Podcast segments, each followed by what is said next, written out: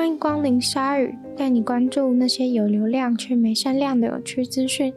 用十分钟的零碎时间，一起跟上这个永远跟不上的世界。世界上最有名的电动车 Tesla，现在被迫要赔偿超过几百万美金，平均每个车主可以获得一万六千块美金的补偿金。这一切都要回到他们在二零一九年推出的软体更新。软体更新感觉是很小的事情，不过却对车主们产生了重大的变化。Tesla 的软体更新原本是为了要保护电动车的电池，希望可以让电动车的电池能够使用得更久。不过，这个软体更新却产生了重大的副作用。第一个副作用是，他们在一次把电池充满之后，可以开的里程数变少了。第二个则是，电动车在快速充电站的充电率下降了。尤其问题主要发生在 Model S 跟 Model X 的八十五 kWh 的电池上面。受到影响的车款，现今虽然已经没有在贩卖，但是是 Tesla 在二零一九年前贩售的种类。最重大的第一个问题，缩短的里程数。其实如果只差一点，也不会让车主那么有感觉。但是当一次充饱电的里程落差大到减少了二十到五十公里那么多的时候，消费者就很难不察觉到了吧？而且一切又都正好立即的发生在软体更新以后。然后关于充电变得充超慢的事情，完全又让消费者对这次的软体更新更加的受不了。这也导致了非常多消费者开始对 Tesla 提起诉讼。在挪威，三十个车主联合起来告 Tesla。而今天之所以会有这个新闻，当然就是因为他们胜诉了。Tesla 当初决定不对那些告诉做出回应，现在也许他们后悔了，因为除了这三十个主动采取行动的车主以外，在挪威另外还有一万多名 Tesla 的车主，当时也有受到这个二零一九年的软体更新影响，而现在他们全部都可以来向 Tesla 求偿，跟其他人一样的一万六千块美金的补偿金，因为他们当初也受到了损失。于是这样加一加，大概就要赔偿几百万美金给这些消费者。不过这几百万美金也许还不算太糟，因为更惨的还在后头。这个所谓二零一九年的软体更新，总不可能只有在挪威更新吧？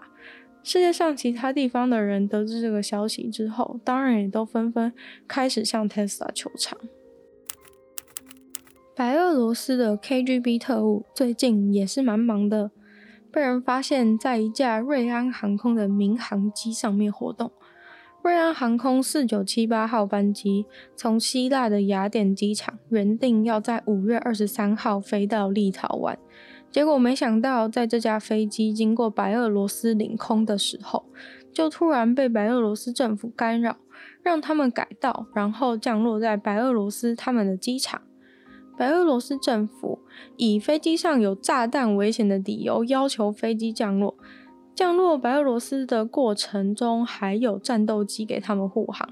结果等到降落以后，才发现飞机上根本没有什么炸弹，也没有安全疑虑。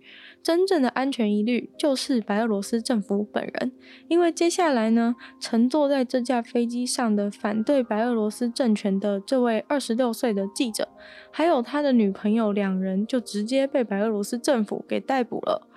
而这种诈骗劫机的手段，竟然是由白俄罗斯的总统直接下达的指示。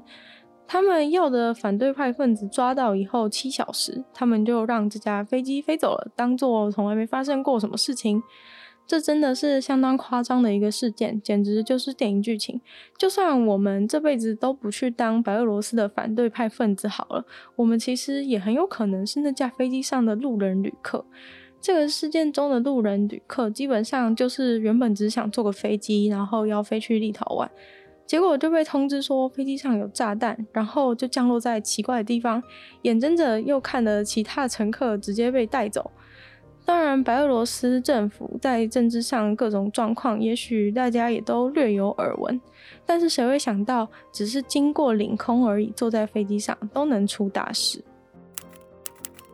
一组研究团队的科学家认为，鲨鱼追踪猎物的方式是循着味道留下来的足迹去寻找，看自己的哪一个鼻孔先闻到味道，就往那个鼻孔的方向游过去。这个研究挑战了过往认为鲨鱼是透过两个鼻孔对气味的集中性差异来决定方向的假说。鲨鱼的猎物其实不管是活着还是受伤或是已经死亡，都会留下一个旋转的气味烟雾。随着距离，这些气味会被打散。当鲨鱼游进去一小片味道当中的时候，味道会先打到一个鼻孔，再打到另一个鼻孔，是有顺序的。而这个就可以让他们判断是要左转还是右转。而鲨鱼透过在一小片味道和另一小片味道之间移动，追踪猎物的同时，鲨鱼还是会持续的跟一开始的那一个气味烟雾保持联系。其实，在海洋当中，气味的混杂程度是完全灾难性的。如果鲨鱼要完全利用气味的集中度来决定方向的话，他们会需要花费好几分钟的时间，比对那两个鼻孔之间的气味集中度差异，才能去决定猎物在哪个方向。接着，他们还需要重新定位自己，然后重新出发。这其实是一个很漫长的过程，并不是很有效率。但是如果是使用时间线索的话，鲨鱼可以在一秒钟之内就知道是哪个方向。科学家为了做这个实验，他们要重新制造出猎物的味道。他们使用了乌贼，把乌贼浸泡在五十公升的海水里面，接着给鲨鱼一个头戴式的装备。头戴式的装备上面有两个管子，会把浸泡过乌贼的海水释放出来。但两个管子当然不会同时的把含有气味的海水释出，而是会间隔零点一到零点五秒之间。而在这么微小的时间差之下，鲨鱼就马上的做出反应，往会往先释放乌贼味道的那一侧游过去。但是如果两边没有时间差，或是时间差超过两秒的话，鲨鱼往两边游去的几率是一样高的。而气味集中度的传统假说和时间先后的假说，哪个对鲨鱼更为优先？科学家也做了实验，他们先释放的是比较弱的气味，后释放的是比较强的气味。结果不管试了几次，鲨鱼都是游向了先试出味道的那一边，即使后来释放的味道是比较强烈的。也就是如此，推翻了气味集中度的假说。在美国麻州，有一位女子意外地把中了一百万美金的纸丢到垃圾桶。当时她花了三十块美金在便利商店买了一张刮刮乐，但是那时候是中午吃饭休息时间，所以她有点赶时间。她虽然买了刮刮乐，但是想想自己应该不会是中大奖那个人吧，所以就还没刮就把刮刮乐给还回去，请店员丢掉。但是那张刮刮乐就在柜台后面的垃圾桶待了整整十天，而有一天晚上，便利商店店主的儿子在整理垃圾桶的时候，结果就找到了他的那张刮刮乐，甚至连号码都还没刮就被丢掉了。于是他就顺势把它刮开，结果竟然发现中了一百万美金，因为那位女士是一个常客。所以店主的儿子完全知道他在哪里上班，就直接跑过去找他，请他到店里来一趟之后，才告诉他：“恭喜你中了一百万美金，我帮你从垃圾桶捡回来了。”不过便利商店的店主一家人真的是太好了。这位女子后来也给了那一家人一些分红，觉得自己真的是非常的幸运。今天的鲨鱼就到这边结束了。喜欢鲨鱼的朋友，记得帮鲨鱼分享出去，然后可以在 Apple Podcast 留星星，写下你的评论。还有任何其他的想法的话，也都非常欢迎在其他留言区的地方留言，或者是直接 IG 私讯我也可以。那我有另外一个 podcast 叫做《女友的纯粹不理性批判》，是一个比较轻松谈话式的一个节目。然后其实就是我一个人在谈话，但会讲一些就是我自己发现的生活中有趣的议题来跟大家分享。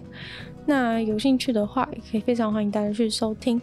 然后也可以订阅我的 YouTube 频道，或者追踪我的 IG。那就希望鲨鱼在每周二、四、六顺利与大家相见。那我们就下次见喽，拜拜。